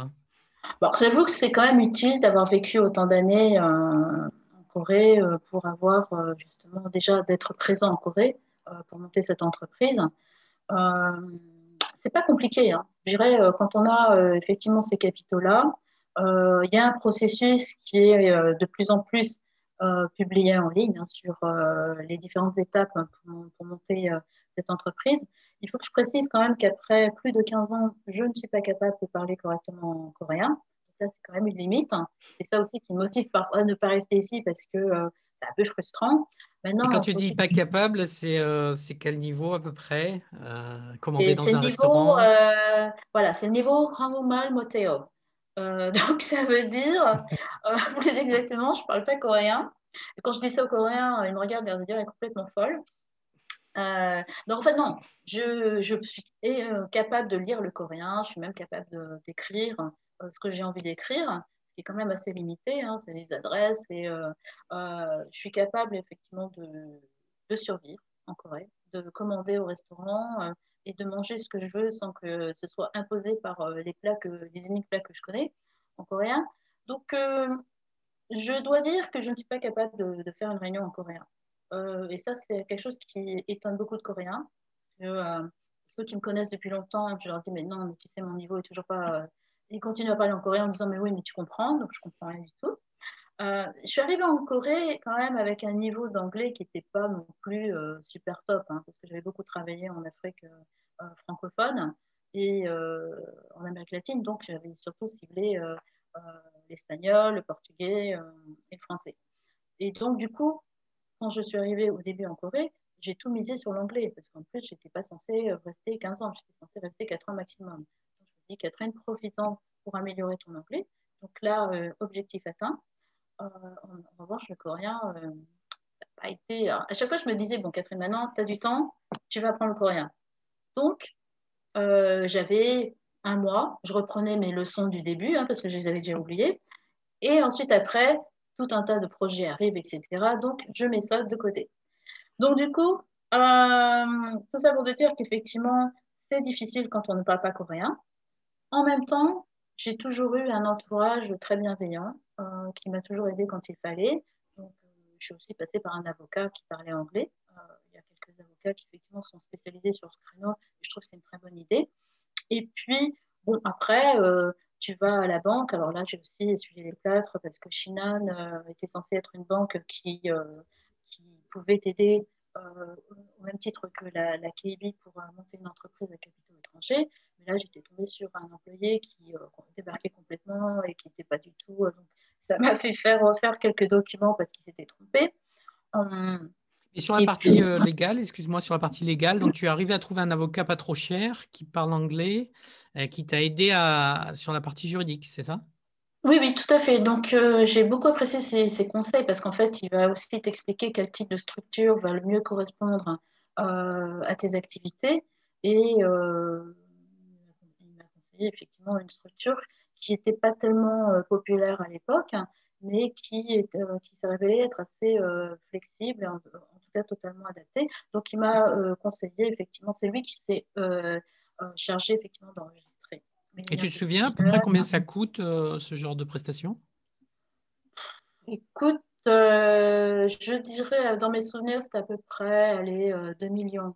alors, je ne sais pas si les 2 millions comprenaient effectivement les frais d'enregistrement, etc mais euh, c'est à peu près voilà, 2 millions de won. Dans les 2 millions de won. Et tu l'avais trouvé comment? Ouais. euh, J'ai trouvé très bien. Euh, très à l'écoute. Pardon, je, me suis mal exprimé. Je voulais dire comment est-ce que tu comment est-ce que tu avais fait pour le trouver ce, cet avocat? Ah oui, alors je l'ai trouvé, ben, tu sais, le, bouche à oreille, en fait. L'un de, mes amis avait aussi monté une structure. D'accord. J'aime beaucoup, je suis en train de repenser à la question. Parce que même en français, voilà, il peut y avoir des malentendus. carrément, carrément, celui-là est classique. Donc, du, coup, mon ami m'a dit, bah, écoute, tu devrais travailler avec lui parce qu'effectivement, il parle anglais, donc je vais aller le rencontrer. Donc, je l'ai rencontré, effectivement, comme beaucoup d'avocats, fait une première session euh, gratuite. Et puis ensuite, après, il te fait un devis. Et puis si tu veux passer par lui. Bon, je veux dire qu'honnêtement, je ne suis pas allée chercher euh, beaucoup ailleurs. Hein, donc. Euh, oui, mais c'est bien d'avoir quelqu'un qui est recommandé aussi. C'est bien de. C'est vrai que c'est comme tu disais, tu, tu étais là depuis longtemps, donc tu avais un réseau de relations qui fait qu'on t'a recommandé quelqu'un. Donc lui, en plus, il vient de quelqu'un aussi, donc il ne va pas t'assommer non plus ou t'arnaquer. donc c'est intéressant. D'accord. Non, exactement. Et puis bon, ensuite, après, il a fallu une comptable aussi, enfin un comptable. En l'occurrence, c'est une comptable qui parle anglais, donc ça, ça je suis très contente de ma comptable. Pareil, tes relations t'ont aidé à trouver euh, le, euh, comptable? Pareil, mais en fait, c'est une comptable qui est très. Euh, J'ai aussi fait des recherches hein, sur, sur Internet. C'est une comptable qui est très populaire auprès de la communauté étrangère, justement, parce qu'elle applique des tarifs qui sont raisonnables. Elle est très réactive, elle fait beaucoup, justement, de, de promotion, donc elle est assez exposée. Euh, oui, parce que comment tu as fait des recherches sur Internet? C'est-à-dire, tu es, allé sur quel site? Tu as, tu as cherché quoi? Moi, je suis allée sur. Euh, je suis demandé à mon ami Google, qui, qui, me saoule, mais qui, euh, qui quand même peut être très utile. voilà, donc j'ai fait Google, je suis allée effectivement sur Facebook. Moi, j'avoue que je suis ravie, moi, d'être dans cette époque où il y a les réseaux sociaux. pareil, fois, mon mari me dit, mais écoute, trop sur Internet. Euh, je lui dis, mais j'adore les réseaux sociaux, j'adore le, j'adore le, réseautage, le networking, donc euh, je suis très à l'aise dedans. Et puis, c'est vrai qu'il y a un côté aussi euh, divertissant qui n'est qui est pas peut-être trop important parfois. J'essaie aussi de limiter ma présence sur, sur les réseaux. Mais quand on fait du social listening de façon amateur, hein, comme c'est mon cas, moi j'aime bien écouter justement ce que disent les gens, ce qui les dernières tendances. Euh, et euh, donc voilà, il y a des sites effectivement qui sont sur, euh, qui sont sur Facebook hein, pour l'aide aux entrepreneurs. Et il y a également le cercle des entrepreneurs francophones en Corée, qui a été créé depuis, je ne sais plus, enfin je crois que c'était en 2006, hein, si mes souvenirs sont justes, et qui a joué un rôle très important effectivement dans le, partage d'informations, et euh, l'aide à la création d'entreprises euh, en Corée. Donc, euh, j'ai fait partie de cette association, hein, une association très tôt, et j'ai également été présidente de cette association en deux ans. D'accord. Donc oui, le cercle, le cercle des entrepreneurs francophones en Corée, c'est ça? Donc tu as été présidente à un moment du, du et donc vous vous entraidez entre, entre entrepreneurs, vous vous échangez les, les bonnes adresses voilà. Mais je, voilà. Mais je pense aussi qu'il faut avoir des capacités de débrouillardise euh, assez élevées. Hein, je dirais, euh, c'est parfois le problème de certaines personnes qui attendent que tout leur tombe euh, tout cuit, qu'on fasse le travail à leur place. je pense que quand on a un projet d'entreprise, il faut aussi bah, se bouger. Hein. il faut aussi bah, relever ses manches et se dire qu'il va y avoir du travail à faire. Euh, être entrepreneur, c'est être un petit peu euh, homme orchestre. Hein. C'est même pas chef d'orchestre, là, c'est vraiment homme orchestre. C'est euh, bah, savoir faire de la compta, des ressources humaines, du marketing, de la production, du commercial, tout. Son site internet. Ouais, et j'aime ce côté-là. D'accord. Donc là, la boucle est bouclée. On arrive effectivement à, l'entreprise que tu gères actuellement, c'est ça? Mmh. Euh, qu'est-il arrivé à Wine and Women in Korea? Alors, Wine and Women Korea, il est arrivé à un moment où il euh, bah, fallait quand même arrêter de boire du vin. non, je Au contraire, au contraire. il paraît que, que c'est de, de, plus en plus en vogue ici le, le vin Non, c'est oui, c'est de plus en plus en vogue, mais en fait, je faisais beaucoup trop de choses hein, parce que j'avais euh, déjà mes activités professionnelles, plus des, aussi des activités euh, sociales. Euh, je pouvais plus gérer. Je voyageais aussi beaucoup à l'étranger, donc Donc, j'ai effectivement transmis Wine and Women Korea à une, une amie coréenne qui, euh, très honnêtement, euh, a été très active au début, mais ensuite, après, elle laissé tomber parce qu'elle-même avait aussi euh, beaucoup, de, beaucoup d'activités. Il y avait aussi beaucoup d'expats qui sont partis. Donc, je dirais que le, l'élan est un petit peu retombé, d'autant plus qu'on avait un partenariat privilégié avec un, un, distributeur de vin qui est également parti. Donc, après, c'était, parce que c'était quand même beaucoup de travail hein, pour organiser les événements. Euh, pour assurer l'endroit, pour assurer effectivement le, sponsoring de vin, etc. Euh, toute la partie euh, promotionnelle, communication. donc voilà, c'était devenu trop lourd. Et puis, moi, je suis un petit peu. voilà, j'utilise souvent le mot dilettante, qui est une connotation négative pour certaines personnes. Pour moi, dilettante, c'est en fait éprouver du plaisir à ce qu'on fait se délecter, en fait. Ça vient de dilettare italien, se délecter. Et donc, moi, quand les choses commencent à devenir un petit peu trop contraignantes euh, et rébarbatives, je préfère arrêter parce que j'aime pas trop, effectivement, euh, ça se sent, les gens sentent quand euh, il n'y a plus vraiment de passion, quand hmm. on est stressé. en plus, moi, quand je suis stressée, ça se voit vraiment, c'est très visible. Euh, donc, il vaut mieux que je m'abstienne. Hein. Euh, quand je suis très contente, ça toi aussi, mais. Euh, D'accord. ouais, c'est dommage que, que, que ça n'ait pas été repris, mais c'est vrai que c'est souvent le cas avec des projets comme ça. La personne qui suit n'a pas forcément la même mm. motivation, le même engagement. Exactement. Là, j'ai un peu envie de le reprendre, mais plutôt avec un aspect plus touristique, parce que je veux vraiment développer justement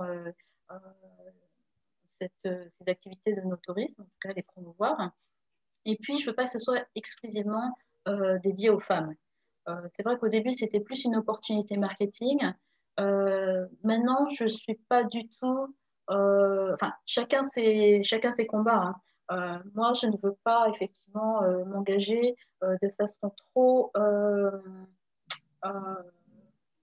militante, on va dire, pour, pour utiliser un mot, s'il faut utiliser dans tout ce qui est égalité des genres parce que je l'ai expliqué justement dans ce podcast, euh, je suis une femme et je ne veux pas que euh, me positionner comme victime. Je sais qu'il y a beaucoup de femmes qui sont victimes, mais euh, pour moi, je veux au contraire dire, et ça c'est très controversé, hein, je vis sur LinkedIn récemment, pour moi je suis ce qu'on dit en anglais gender blind, c'est-à-dire que je ne veux pas que tout ce que je fais soit mesuré à l'aune de femmes, hommes, etc. Mhm. J'estime que je mérite les mêmes choses que les hommes et je ne vais pas euh, passer mon temps à euh, dire à chaque fois c'est pas juste, etc.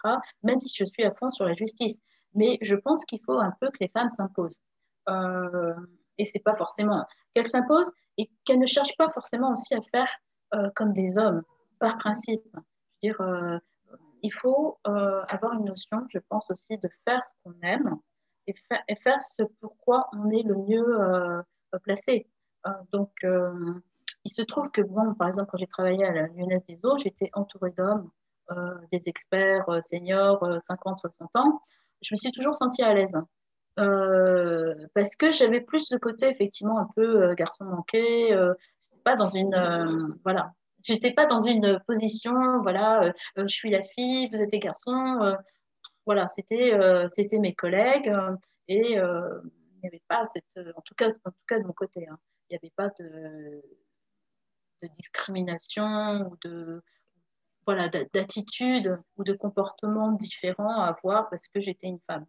voilà, c'est ne pas, ne pas intégrer le, genre dans le, dans, le, dans, le rapport de, dans le rapport aux individus et, à, et à la société. Ouais. Ouais, mm. c'est intéressant. Alors, bien sûr, je suis une femme, hein, euh, je ne vais, pas, vais pas le changer, hein, mais en même temps, euh, voilà, ce, côté euh, homme-femme, pour moi, euh, ne doit pas être une source justement de, passer tout le temps à, voir. Euh, je ne suis pas naïve, hein, je sais très bien que les relations sont différentes entre hommes et femmes, entre hommes et femmes, que entre femmes et entre hommes. mais je remarque que beaucoup de femmes essayent de, de ressembler à des hommes, d'agir comme des hommes, et ça ne leur va pas du tout. Euh, parce que du coup, elles sont obligées d'exagérer euh, certains traits de caractère, et alors qu'elles pourraient se concentrer sur des traits de caractère qui, à mon avis, sont beaucoup plus euh, épanouissants et beaucoup plus constructif, positif. D'accord. Et puis oui, pour le vin, il n'y a pas besoin forcément de, de s'intéresser au genre. Tout le monde va déguster du vin et, et, en, et en, profiter. Exactement. Très bien. Euh, sur un point de vue euh, un peu personnel, pour terminer avec quelques questions euh, sur la Corée et ta vie en Corée, quel est le truc que tu, que tu adores en Corée qui te manquerait si tu devais t'en aller? Ah, il y, a beaucoup de choses. Hein, parce que c'est comme avec en amitié ou en amour. Hein, voilà. Bah voilà, je te, je te, quitte, mais en même temps, on peut réfléchir un petit peu ce qu'on va, ce, va, ce qui va nous manquer. Moi, je dirais avec la Corée, euh, ce qui va manquer, c'est cette énergie. Cette énergie euh, constante et positive qui parfois peut être fatigante, mais je sens, euh, il y a vraiment, même au niveau physique, de location, même géographique de la Corée, j'ai l'impression qu'il y a une énergie qui circule. Vrai que j'ai l'impression, c'est que je la sens. D'ailleurs, il y a beaucoup d'études à ce sujet-là, justement la, géomancie, ces aspects de circulation d'énergie positive. Je ne suis, pas non plus spécialiste, mais je pense que je le sens. Euh, ce changement constant, c'est-à-dire que la Corée, euh, alors ça peut être une fois de plus également fatigant, mais en fait, il y a ce, cette, euh, voilà, la Corée bouge, la, Corée va de l'avant. la Corée n'est pas toujours en train de faire, et je ne parle de personne d'autre, de faire des analyses métaphysiques sur, elle n'a pas d'état d'âme ou elle en a bien sûr comme tout le monde, euh, et ça ressort parfois quand, euh, dans les soirées euh, arrosées. Mais ce que je veux dire, c'est que ça, c'est une expression que j'ai apprise en France quand j'étais toute jeune consultante. Mon boss, qui n'était pas non plus très, voilà, qui me considérait comme un mec, me disait Catherine, pas d'état d'âme. Parce qu'effectivement, moi, j'avais, je suis arrivée avec mes états d'âme, avec tout un tas de l'aide au développement. Euh, et, c'est vrai qu'à un moment, il faut être euh, dans l'action. Et la Corée est dans l'action. C'est vraiment le côté pragmatique de la Corée que j'aime, euh, qui est parfois source de précipitation et d'erreur, mais en même temps, voilà, ils ne vont pas passer leur temps à, discuter les ordres et à dire, voilà, moi je suis plus intelligent que le boss, donc je vais faire comme ça. bien sûr, c'est assez énervant parce que, et frustrant, parce que parfois, des, Coréens qui ont vraiment un esprit d'initiative, mais même si la plupart du temps cet euh, esprit d'initiative a malheureusement été euh, comprimé, réprimé, pardon, je pense que parfois il faut aussi agir collectif et pas toujours voilà, penser à cette petite personne, son petit confort, et j'ai envie de faire, j'ai pas envie de faire. donc j'aime bien cet aspect collectif qui aussi, euh, il n'y a jamais, voilà, ça c'est yin-yang, hein. il n'y a jamais un aspect totalement positif un aspect totalement négatif. Euh, l'aspect collectif me saoule, euh, parce que quand on n'a pas envie de manger avec l'équipe et qu'on est obligé parce que sinon on est une mauvaise personne, en même temps, voilà, beaucoup de choses me, plaisent. J'aime beaucoup la spiritualité de la Corée. on parle de chamanisme, de bouddhisme, ça c'est vraiment quelque chose qui m'a, que j'ai adoré découvrir en Corée euh, j'ai toujours été attirée justement par la spiritualité, mais en Corée, c'est vraiment, euh, ça fait partie justement du quotidien, même si c'est pas ouvertement euh, dit ou exprimé. Il y a cette côté justement de, ça m'a appris à méditer, ça m'a appris aussi à faire la part des choses entre des peurs irrationnelles et la réalité. Ça m'a, moi, je suis pas quelqu'un dans le regret, mais j'étais souvent trop justement dans l'anticipation. Et donc là, maintenant, je vis au présent. Ça, c'est quelque chose que m'a appris la Corée, même si la Corée ne le pratique pas forcément bien euh, euh, à son niveau. Mais euh, j'ai réussi à me libérer de mes peurs. Ça veut dire que je ne suis pas stressée, parce que le stress est bien aussi pour, de temps en temps pour le stress positif, hein, pour, pour être stimulé. Mais en même temps, je, n'ai plus peur et je suis. Alors, ça, c'est aussi peut-être une question de, de maturité individuelle je suis euh, ben, très à l'aise maintenant euh, avec moi. Euh, même si au début, effectivement, la Corée m'a mise dans beaucoup de, situations inconfortables. En même temps, en Corée, ce que j'aime bien, c'est que je suis à peu près, je me fonds un petit peu dans le, dans le paysage. Parce que, autant en France, j'avais parfois des airs un peu, j'étais perçue un peu comme exotique. De par mes origines, de par, de par ma taille. Hein, je ne suis pas très grande, donc alors qu'en Corée, je ne vais pas dire que je suis une taille normale en Corée, mais bon, je suis, ça va, je ne suis pas non plus quelqu'un de considéré comme super petit. et puis, ce que j'ai aimé en Corée, c'est voilà, des défis permanents. Maintenant, après, est-ce qu'on a envie de vivre des défis toute sa vie? Je pense qu'il y a un moment où voilà, il faut aussi un petit peu, ne serait-ce que psychologiquement et, physiquement, voilà, se, être un peu plus bienveillant avec soi-même aussi. Se calmer, se calmer de temps en temps. Mais justement, alors, à l'inverse, quel est le truc qui te donne envie de fuir le pays immédiatement et de plus jamais revenir? Alors là, la liste est très longue. Je suis très agacée, par exemple, quand on m'invite pour, faire, pour jouer le rôle de papier peint dans un événement où tout est en, coréen, mais il faut juste amener euh, sa française comme un accessoire euh, voilà, qui va montrer voilà, je connais une française. Donc, j'aime pas voilà, ce côté euh, j'ai une amie française, c'est bien pour mon statut c'est pas, euh, pas une amie quoi. J'invite Catherine parce que euh, au début moi j'étais toute contente, euh, j'ai été mise parfois dans des situations où je, je fais, je sais pas combien de kilomètres ou d'heures de train pour aller dans un truc où personne me parle, où tout est en coréen et je suis juste en train de regarder avec mon badge, voilà. c'est juste ce côté un petit peu trop. ce qui me dérange en Corée, voilà, c'est ce côté l'apparence. le statut, à chaque fois le statut. Alors, je l'ai vu, moi, si ma carte de visite, euh, il y a des Issa ou, euh, ou si j'ai rien du tout, euh, les gens sont un peu trop, je dirais, je regrette justement cette attention qui est trop portée au titre, à l'apparence. au statut social. Hein voilà ce que j'aime bien en Corée, c'est qu'effectivement, tout le monde, en tout cas à Séoul, tout le monde est beau, tout le monde est. Euh, c'est l'impression que ça donne au voyage de dire oh là là, la Corée, c'est l'ordre, etc. Euh, euh, la discipline, je pense que c'est ça aussi qui, attire beaucoup de jeunes Français, ce, côté ben, ordonné, ce côté bien. quand on voit un clip de K-pop, on se dit bah, oh là là, ils ont dû. ils ont dû pratiquer pendant des heures et des heures. C'est beau, c'est harmonieux. En même temps, bah, c'est beaucoup de sueur, c'est beaucoup de sang, euh, c'est beaucoup. Euh, voilà, après 15 ans, j'ai j'ai aussi appris à connaître, dans un certain sens, la violence de la société coréenne. comment ça, pour, un individu, ça peut être très dur à vivre.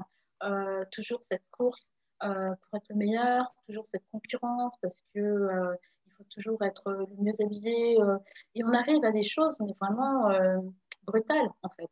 Et, je suis triste pour, pour, beaucoup de Coréens parce que euh, bah, le but du, jeu, enfin du jeu, le but de la vie, c'est quand même être heureux, quand même d'être épanoui. Et, et, je trouve que, bah, voilà, El Choson, comme on dit, que les Coréens veulent quitter la Corée parce que c'est l'enfer. Bon, c'est un peu comme les Français, hein, mais on dit les Français pense que la, France, c'est l'enfer alors c'est le paradis. Euh, mais euh, je pense que la Corée, c'est pas le paradis pour les Coréens. Euh, j'ai vécu une vie assez, je l'avoue, privilégiée, en, dépit de tous les problèmes que j'ai pu vivre au quotidien, des petites ou grandes humiliations ou frustrations. Mais je pense que pour les Coréens, c'est très dur. C'est très dur et la, grosse question, c'est pourquoi? Voilà, c'est quoi l'objectif de tout ça? Est-ce que c'est pour être la première euh, puissance économique du monde euh, Et après, qu'est-ce qu'on fait de tout ça? Euh, quand on voit que le, il y a de moins en moins de mariages, il y a de moins en moins d'enfants, il y a de plus en plus de suicides. je ne veux pas finir dans une note négative, hein, vraiment pas, mais peut-être ce sera inséré au milieu de, l'interview. Moi, mon objectif, je crois depuis toujours, ça a été de rendre les gens heureux. J'avais même dit en rigolant récemment, je crois que maintenant, la première, la future mon futur emploi, ce sera euh, euh, comédienne, enfin humoriste. J'aime bien faire rire les gens. Oui, je te bien là-dedans. Mais donc, du coup, je, je, suis un peu triste quand même en, Corée euh, de, de, voir effectivement que les gens parfois attendent le moins de prétextes bah, justement pour, bah, pour hurler leur désespoir. Hein. Donc, C'est un pays qui a une grande réussite sociale et financière, mais avec un coût psychologique et humain qui est énorme, hein, c'est ça? Oui, oui, tout à fait. Et, très peu de compensation. Au moins il y avait effectivement, alors bon, euh, et là en plus avec le Covid, on ne peut plus compenser en allant au karaoké ou en allant.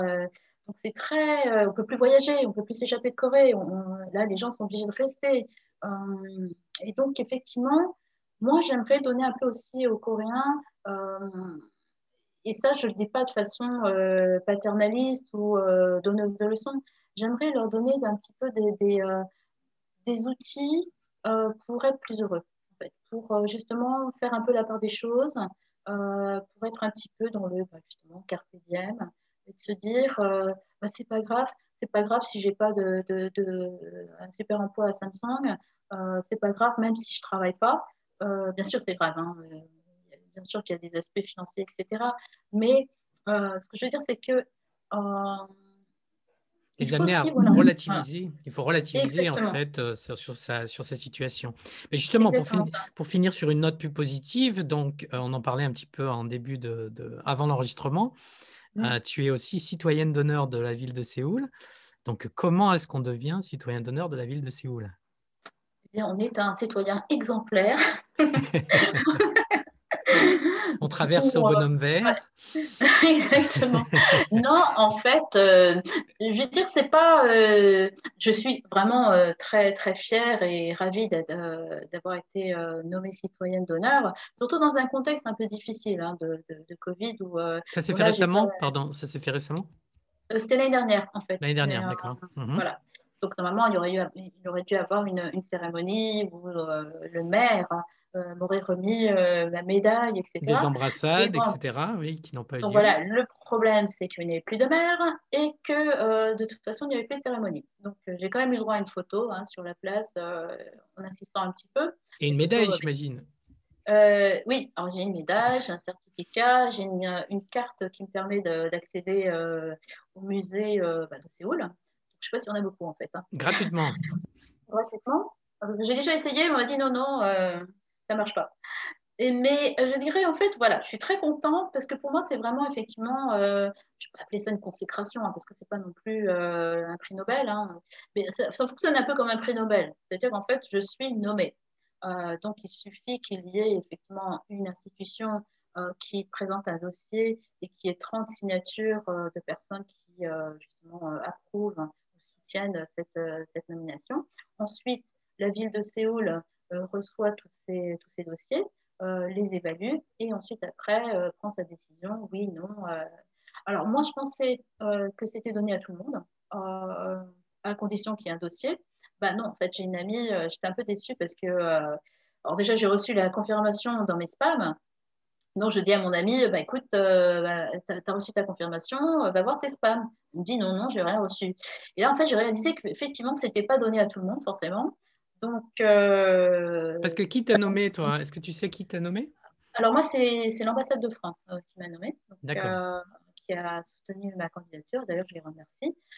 et effectivement, ça a été, cette candidature a été suscitée aussi par un ami, Benjamin Joanneau, qui a également été nommé, lui, en 2019. Hein, donc, j'ai participé à la cérémonie. Et durant la cérémonie, il était également avec un autre ami, Pierre Horry, qui avait été également nommé euh, citoyen d'honneur. Et tous les deux m'ont dit Catherine, l'année prochaine, ce sera toi. je dis non, non, non, non. Euh, et en fait, si. Donc, en fait, chaque année, j'imagine, chaque année, l'ambassade doit soumettre quelques, quelques personnes qu'elle a, qu'elle a, qu'elle a identifiées. Mm. donc, ça a été toi. C'est systématique. Hein. Je ne sais pas si c'est chaque année, mais en tout cas, L'ambassade le fait régulièrement. Voilà, régulièrement. Et, mais par contre, il faut quand même qu'il y ait une trentaine de personnes qui disent oui, je pense que c'est un bon choix. Voilà. Euh, pour que je ne les connais pas. Cela, tu ne sais pas, oui, effectivement. Et tu reçois par email alors, tu, euh, Je le reçois par email. Et puis ensuite, après, euh, il y a tout un tas d'emails qu'on va t'envoyer pour formaliser tout ça. Pour, voilà, ça, ça, a été un peu spécial, donc je ne peux pas dire que c'est ce qui se passe généralement. Mais moi, effectivement, la ville de Séoul est venue au euh, m'interviewer au Global Startup Center. Et puis, parce qu'il voulait faire une petite vidéo. Ensuite, après, effectivement, on a eu euh, les remises des médailles. Euh, et puis, quoi d'autre? Des petits cadeaux très sympas. un masque de citoyen d'honneur que je mets de temps en temps, mais bon, c'est juste pour le fun. Hein. C'est un masque, masque Covid ou c'est un masque. Oui, oui, c'est un masque Covid où il y a marqué citoyen d'honneur. ah oui, donc c'est vraiment, vraiment dans le contexte actuel. D'accord. Est-ce qu'il y a des avantages justement? Est-ce qu'il y a des perks d'être citoyen d'honneur, à part les entrées dans, dans certains musées gratuits? Je dois dire que c'est à toi de créer les avantages. C'est à, toi de le... à toi de le placer de façon stratégique dans la conversation ou dans tes réseaux sociaux. Euh, moi, je ne suis pas tellement à l'aise euh, sur. Euh, je ne suis pas dans le bragging, donc effectivement, je ne l'utilise pas tellement. Mais effectivement, tu portes la médaille? Tu portes la médaille dans les réceptions, dans les cocktails de l'ambassadeur ou pas? Absolument pas, mais je pense que c'est une bonne idée. Est-ce que, pour le visa, est que pour le visa et le, et le séjour en Corée, ça peut aider ou pas? Alors là, c'est une bonne question. Euh, je vais tester. Je vais tester en, septembre.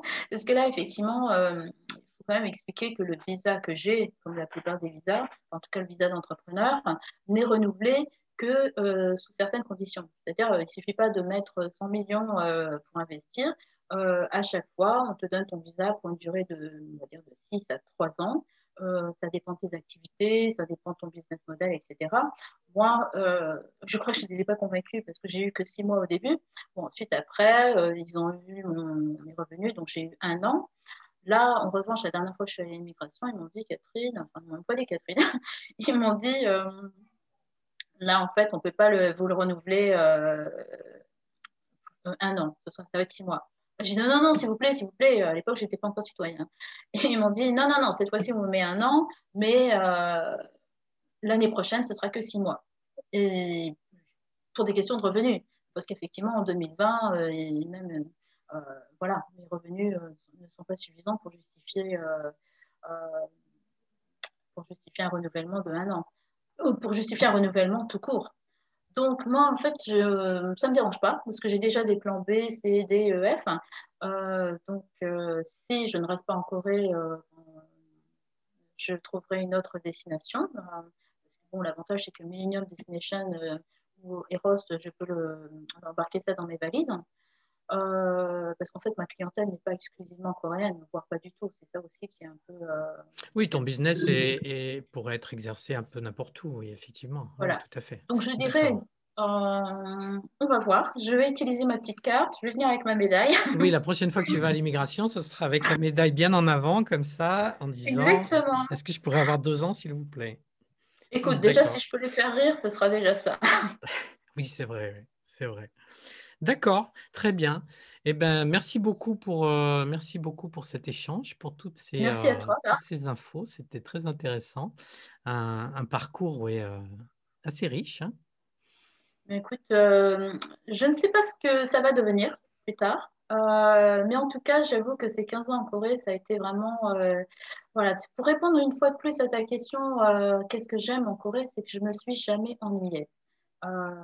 Là, hmm. j'avoue que l'ennui, c'est peut-être euh, ce qui me fait le plus peur, si je devais avoir peur de quelque chose.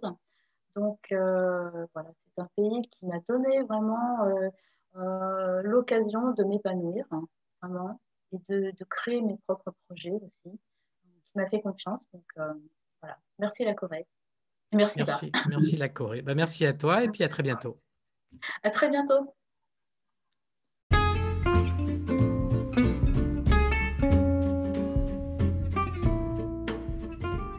Merci d'avoir écouté cet épisode jusqu'au bout. S'il vous a plu, je vous invite à le partager avec vos amis ou collègues et à vous abonner sur votre plateforme de podcast préférée. Apple Podcast, Google Podcast, Podcast Addict, Spotify, etc. Et rejoignez-nous sur Facebook pour discuter sur l'épisode et le commenter. Vous nous trouverez sur Facebook en tapant Séoul Connect dans la barre de recherche. À très bientôt!